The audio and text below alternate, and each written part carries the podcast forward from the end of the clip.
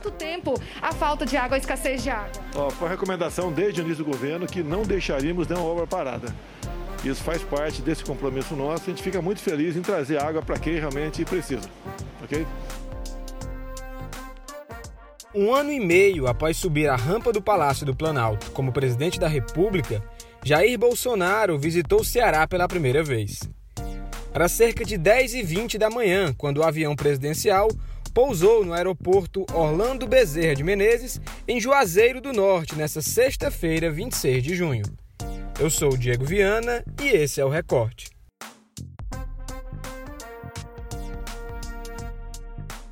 Antes mesmo do avião presidencial pousar, apoiadores vestidos de verde e amarelo fizeram uma pequena aglomeração em frente ao aeroporto de Juazeiro. O presidente veio ao Ceará para participar da cerimônia de chegada das águas do Rio São Francisco ao estado. Embora o presidente só tenha chegado ao estado na sexta-feira, uma parte da sua comitiva chegou antes. O ministro do Desenvolvimento Regional, Rogério Marinho, esteve na capital cearense na última quinta-feira, um dia antes da chegada do presidente. Tivemos a oportunidade hoje de receber o ministro aqui no Ceará. É, ele está responsável pelas parcerias das grandes obras importantes aqui do nosso Estado, ao lado aqui do nosso coordenador da bancada federal, Domingos Neto. E quero agradecer aqui é, a liberação hoje de mais de 54 milhões para a continuidade de uma grande obra importante do Estado. O ministro se reuniu com o governador Camilo Santana e com o prefeito de Fortaleza, Roberto Cláudio. Quem esteve presente no Palácio Abolição cobrindo esse encontro foi o repórter do o Povo, Carlos Eduardo Holanda. Fala Cadu, como foi esse encontro do ministro Rogério Marinho com o governador Camilo Santana e com o prefeito Roberto Cláudio? O que é que você pôde apurar dessa reunião? Bem, meu caro Diego Viana, nessa quinta-feira o ministro Rogério Marinho do Desenvolvimento Regional pousou aí numa terra de adversários, né? Preencheu a agenda dele com o governador Camilo Santana e o prefeito Roberto Cláudio no Palácio da Abolição. Chegou e saiu bem rápido. A assessoria dele, inclusive, disse até mesmo que ele concederia entrevista no Palácio do Governo, que não aconteceu. Mas certo fato é que com o governador Camilo Santana e com o prefeito Roberto Cláudio, a pauta central por assim dizer, foi a questão hídrica do Estado, né? Ele assinou a liberação de um aporte de 54,5 milhões de reais para o prosseguimento das obras do Cinturão das Águas no Ceará e pediu apoio do governador Camilo para a transferência da operação do projeto da integração do São Francisco do governo federal para os estados. Ele fez esse périplo aí por outros estados nordestinos também. Petista Camilo Santana doou para o governo Bolsonaro 30 vagões e três locomotivas do Metrofor para a Companhia Brasileira de Trens Urbanos CBTU. O ministro ainda teve agenda no Banco do Nordeste, o que foi inesperado. É, o que estava previsto no, na agenda oficial dele era o Palácio da Abolição, o Vila do Mar, onde ele foi acompanhar obras de conjuntos habitacionais com o prefeito Roberto Cláudio e em seguida a ida para o Departamento Nacional de Obras contra as Secas, sediado em Fortaleza, no centro da cidade. Em reportagem disponível no Povo Mais, eu vi que você realizou perguntas ao ministro e buscou saber sobre as expectativas para a solenidade da chegada das águas do Rio São Francisco. Eu fiz uma pergunta para o ministro sobre a paternidade da obra, das obras de transposição do Rio São Francisco.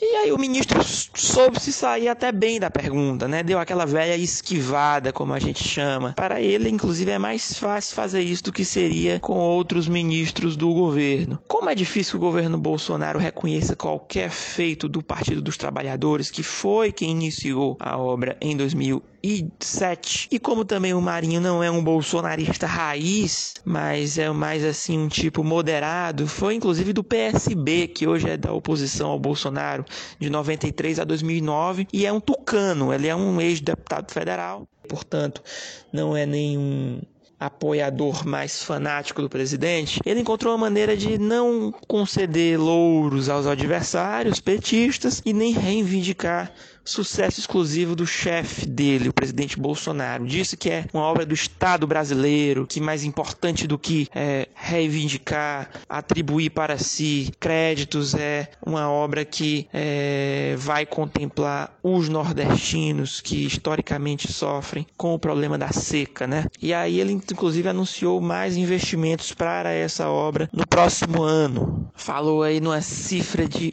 1,8 bilhão para a transposição no próximo ano. Disse que é uma demonstração de compromisso do governo Bolsonaro com o Nordeste.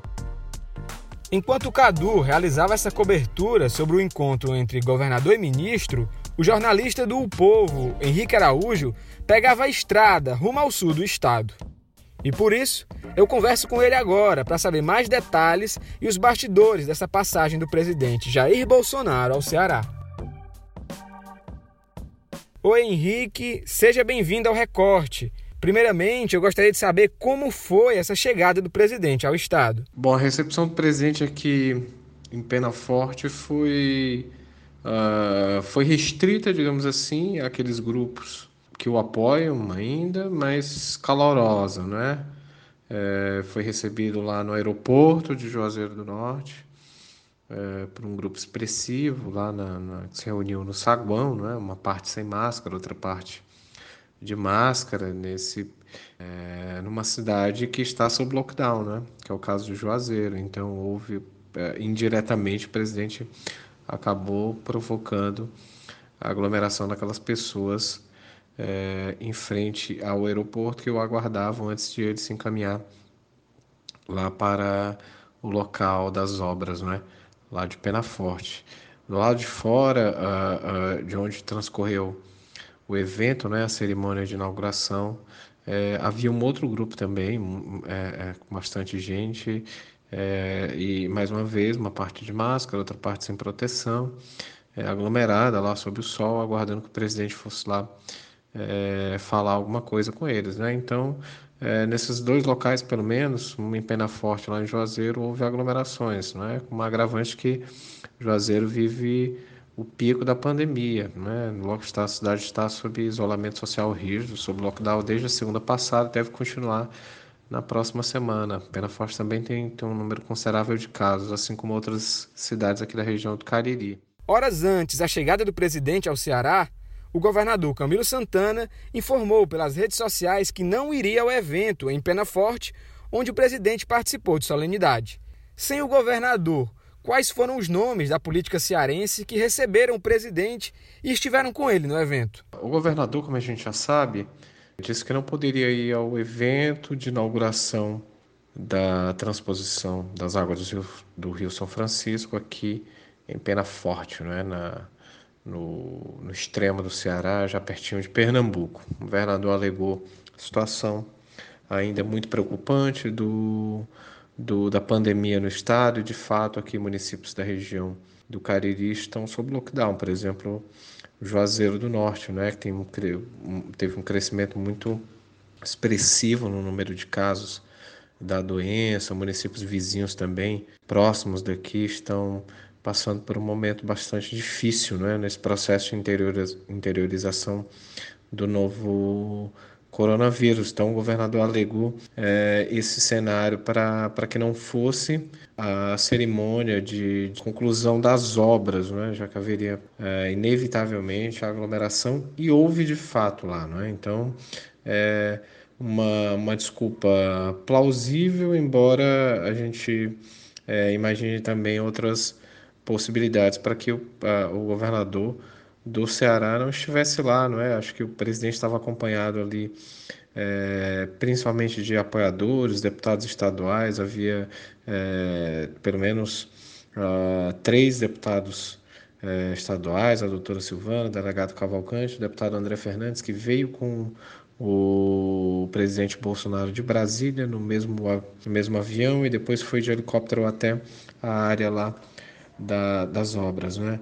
Uh, havia também pelo menos seis deputados federais do Ceará, o capitão Wagner, o deputado Roberto Pessoa, licenciado do mandato, o Danilo Forte, que assumiu o mandato na, na vaga de Roberto Pessoa, ambos do PSDB, o deputado Domingos Neto, o deputado Jaziel, enfim, uma série de parlamentares aí de partidos é, que pertencem ao bloco do Centrão, não é? que vem se aproximando do governo Bolsonaro. Na verdade, o presidente vem se aproximando desse bloco de partidos. Então, em resumo, a, a inauguração acabou se restringindo a um evento aí de, de apoiadores, prestigiado por esses parlamentares, alguns que são pré-candidatos à prefeitura, como por exemplo o Capitão Wagner, que é, vai concorrer à prefeitura de Fortaleza, e o Roberto Pessoa, que é potencial candidato lá em Maracanaú. Então, interessava essas é, representações, a esses políticos, é, principalmente a, a, ali é, participar de um evento dessa importância, né, com essa envergadura, que é o da transposição, uma, uma relevância histórica no cenário aqui do, do Ceará, na tentativa de, de minimizar os efeitos da seca, e, e de participar é, é, principalmente de, da primeira visita do presidente depois das eleições de 2018 ao Ceará, não é? A primeira vez que Bolsonaro vem ao estado depois de se tornar presidente veio exatamente para inaugurar uma obra que foi majoritariamente iniciada e depois é, é, é, encaminhada é, sob gestões do PT, não é, do partido do governador Camilo Santana. Mas além do, do de, de, governadores, além do Camilo, do governador do, de Pernambuco, que também não veio, os prefeitos da região aqui do Cariri também é, não participaram do ato. Então não foi, é, ele não foi acompanhado, não foi prestigiado por, por políticos alinhados ao governador, né? nem o próprio governador, nem senadores e nem o prefeito. Ficou restrito ali aos apoiadores mais imediatos do presidente e, a, e as pessoas que formam a base eleitoral dele. Na agenda do presidente, em visita ao Ceará, constavam visita ao município de Penaforte, um sobrevoo sobre as obras da Transnordestina e uma visita à cidade de Iguatu, onde seriam inauguradas casas do programa Minha Casa Minha Vida. Esse último compromisso foi cancelado, o que motivou esse cancelamento da presença do presidente à cidade de Iguatu. O coronavírus foi uma, uma das razões pelas quais o presidente é, inclusive desistiu de ir até Iguatu, né, que vive um cenário é, de agravamento da crise de saúde. Então, inicialmente estava prevista a visita dele lá para entregar um residencial com 900 é, casas, né, juntamente com o prefeito, só que a, o Bolsonaro, o presidente Jair Bolsonaro, acabou não indo, veio direto para Juazeiro, de Fortaleza para Juazeiro, e daqui voltou para Brasília. Né? Então, a, houve a preocupação em, em não participar de um evento lá em Iguatu para não gerar aglomeração é, e acabar provocando uma, mais contágios, né? Inevitavelmente isso aconteceria.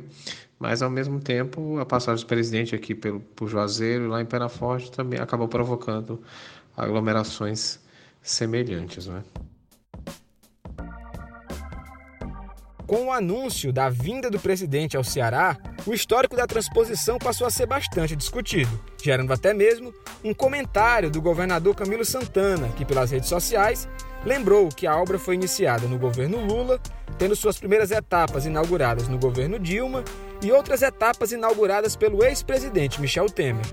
O presidente Jair Bolsonaro, que concluiu a transposição ao Ceará, comentou no momento em que as comportas eram abertas que a obra era uma novela que chegava ao fim. Você acha que eh, vai ajudar também, inclusive, na geração de emprego, de renda nesse momento? Agricultura, irrigar terras, levar água para casa do, do cidadão nordestino aqui, que sempre teve carência disso.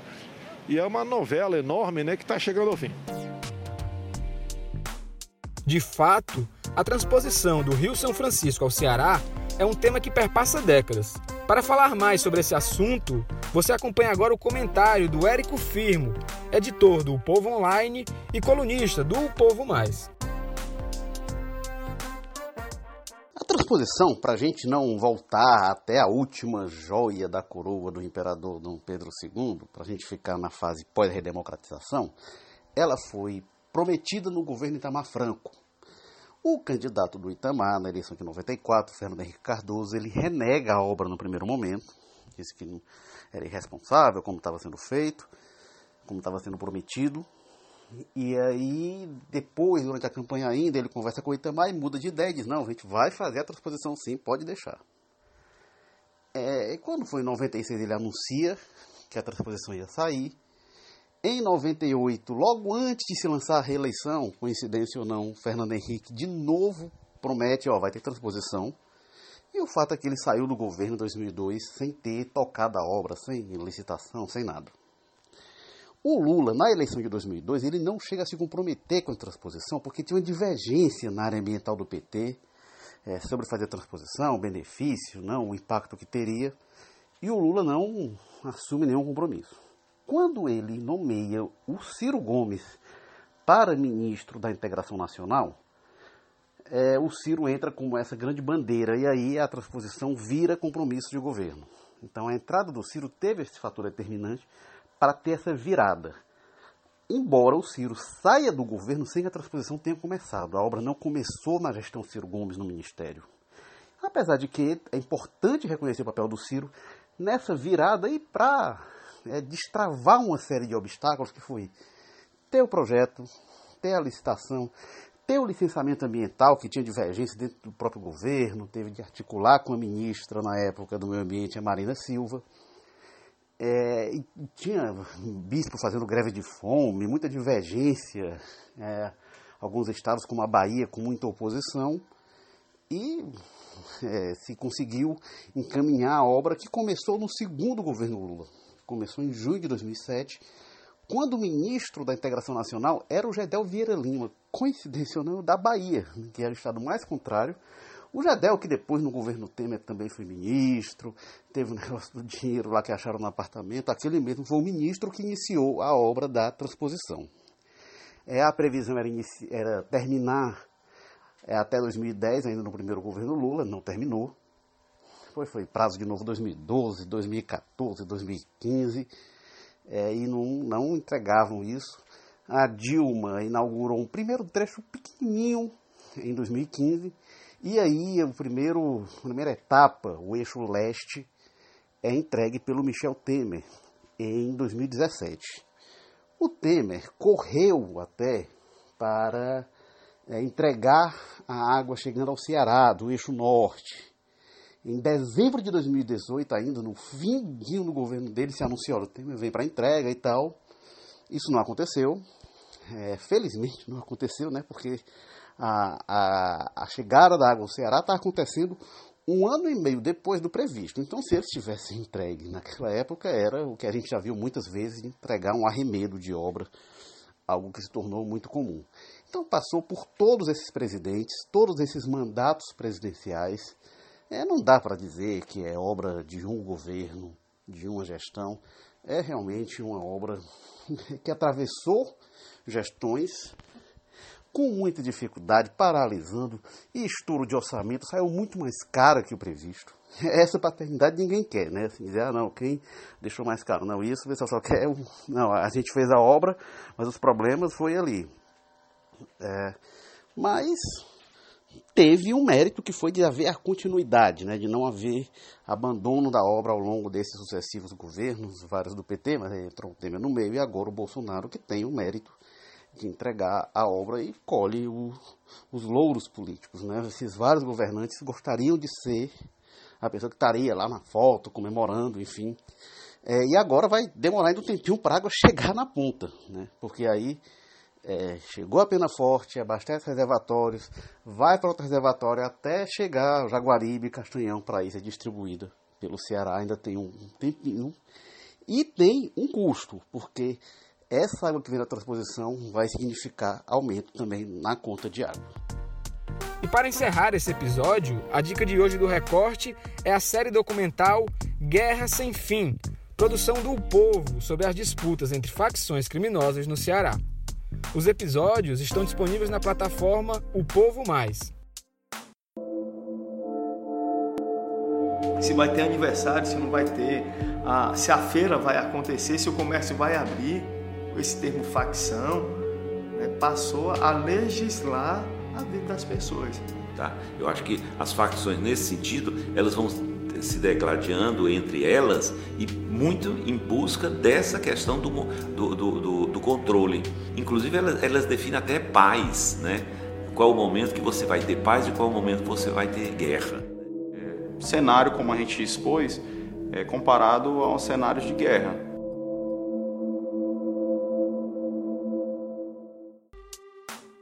O recorte de hoje fica por aqui e até a próxima.